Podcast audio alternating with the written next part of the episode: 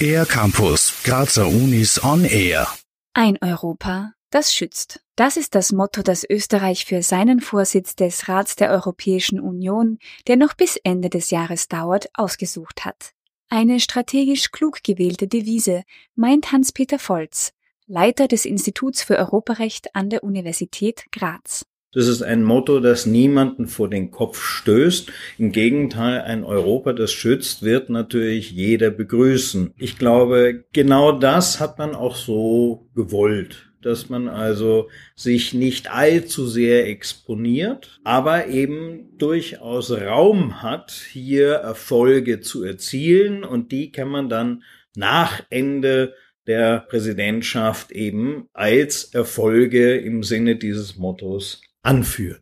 Der Erfolg eines Vorsitzes hängt nicht nur davon ab, wie viel Akten abgearbeitet werden, erklärt Hans-Peter Volz. Vielmehr sind es die oft schwierig zu schließenden Kompromisse, die zählen. Die Rolle des Vorsitzes ist ähm, Vermittlung, Diplomatie.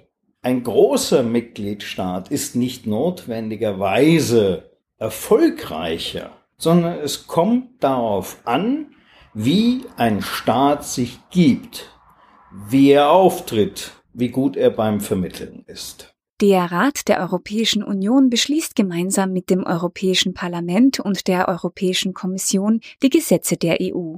Die jeweiligen Minister und Ministerinnen treffen sich in zehn verschiedenen Formationen, die inhaltlich voneinander abgegrenzt sind. Österreich koordiniert diese Treffen und kann auch Themen festlegen, so Hans-Peter Volz.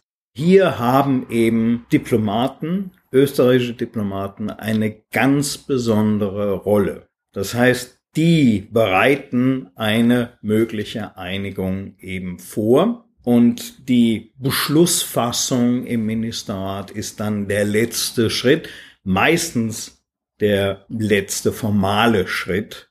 Also die Entscheidungen sind viel früher gefallen. Und Entscheidungen müssen bald einige her. Der Brexit ist wohl derzeit das wichtigste Thema, aber auch andere Herausforderungen wollen in den kommenden drei Monaten angegangen werden.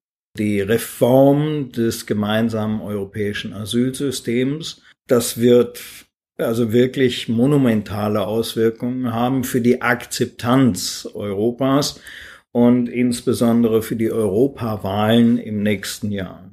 Und dann gibt es so ein paar Krisen, die finanzielle Situation von Italien und äh, damit schon wieder von Griechenland. Da zeichnet sich so ein Wetterleuchten an dem Horizont ab und wir können nur hoffen, dass dieses Unwetter vorbeizieht. Erklärt Rechtswissenschaftler Hans-Peter Volz von der Universität Graz. Für den R-Campus der Grazer Universitäten Gerhild Leliak.